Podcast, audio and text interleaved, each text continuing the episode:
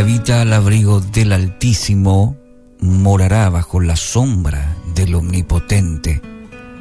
Diré yo a Jehová, esperanza mía y castillo mío, mi Dios, en quien confiaré. Salmo 91, versículos 1 y 2. Bueno, estos dos versículos muy conocidos eh, tienen énfasis en la intimidad con Dios.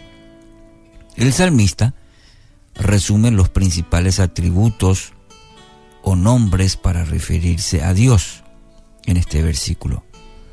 Elión, altísimo, Shaddai, que es todopoderoso, Yahvé, Jehová, Elohim, Dios. Solo quien desarrolla una intimidad profunda con Dios lo conoce a plenitud. Hay un reconocimiento de la majestad, del poder y el dominio de Dios. El salmista, al referirse justamente a este Dios altísimo, omnipotente, Jehová, Dios, son maneras de expresar a un ser con el cual uno tiene una relación, una intimidad profunda, a plenitud. Y en ello se reconoce esa majestad, ese poder y ese dominio. Em, nos ilustra este texto que el salmista tenía una relación profunda con Dios, no una simple teoría, un conocimiento. No era una cuestión de cumplir una lista larga de requisitos. Entonces la pregunta para hoy y en base a este texto, ¿cuánto conocemos a Dios? ¿Cuánto conoce a Dios? O podría reformular la pregunta y decirle, ¿cuánta intimidad tiene con Dios?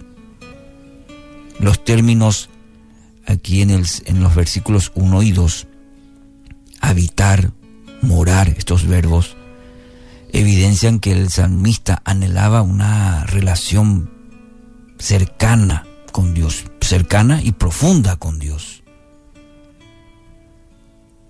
Aunque muchos hablan de la providencia de Dios y dicen creer que Dios cuida a los suyos, pocos están dispuestos a dejar su seguridad completamente a Él. Lo dijo Juan Calvino una vez a través de toda la historia eh, cristiana, ¿sí? encontramos personas que han rendido toda su vida a Cristo. La, la historia, la Biblia, como así también la historia de la iglesia, vamos a encontrar muchas historias de personas que han rendido toda su vida a Dios. Así también personas que dicen tener fe, pero en el diario vivir demuestran que viven presa del temor, de la ansiedad, de la preocupación. Los mayores testimonios de la providencia de Dios, querido oyente, no se van a dar nunca en la pasividad. ¿Mm? Eh, y cuando digo pasividad, ese es el sentido amplio de la palabra, de la vida, de la fe, de lo que uno va desarrollando en su diario vivir. Y esto vemos en experiencias de hombres y mujeres a través de la historia, los grandes testimonios, ¿dónde se, se evidencian? En la prueba de la fe, en, en la lucha diaria. La fe desarrolla sus músculos en las pruebas, en las adversidades. Es ahí donde la fe se va desarrollando. Nosotros vamos desarrollando nuestra fe los músculos de la fe, diríamos, en medio de las pruebas, de las adversidades.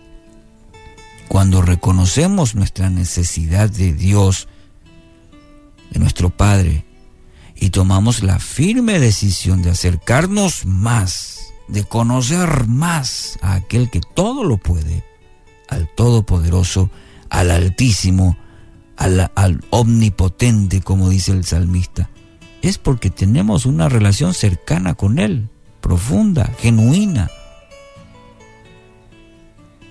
Entonces, cuanto más le conozca, cuanto más dependa de Él, va a experimentar la seguridad que solo viene del Padre Celestial.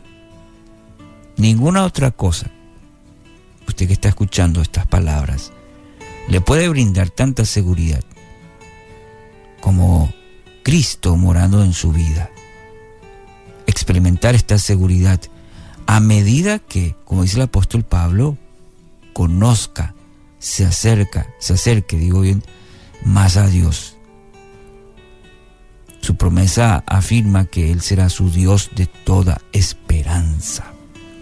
Querido oyente, hoy puede cambiar los temores, sus temores, por la fe en aquel que todo lo puede. Entonces haga suya esta declaración como la del salmista. Diré yo a Jehová, esperanza mía y castillo mío, mi Dios en quien confiaré. Hoy la, la demanda a cada uno de nosotros ante situaciones, hoy se le van a presentar muchas situaciones en donde usted va a tener que decidir en quién poner su esperanza. Y muchas personas, el enemigo mismo va a querer plantar en su mente, en su corazón, pensamientos de duda, de temor.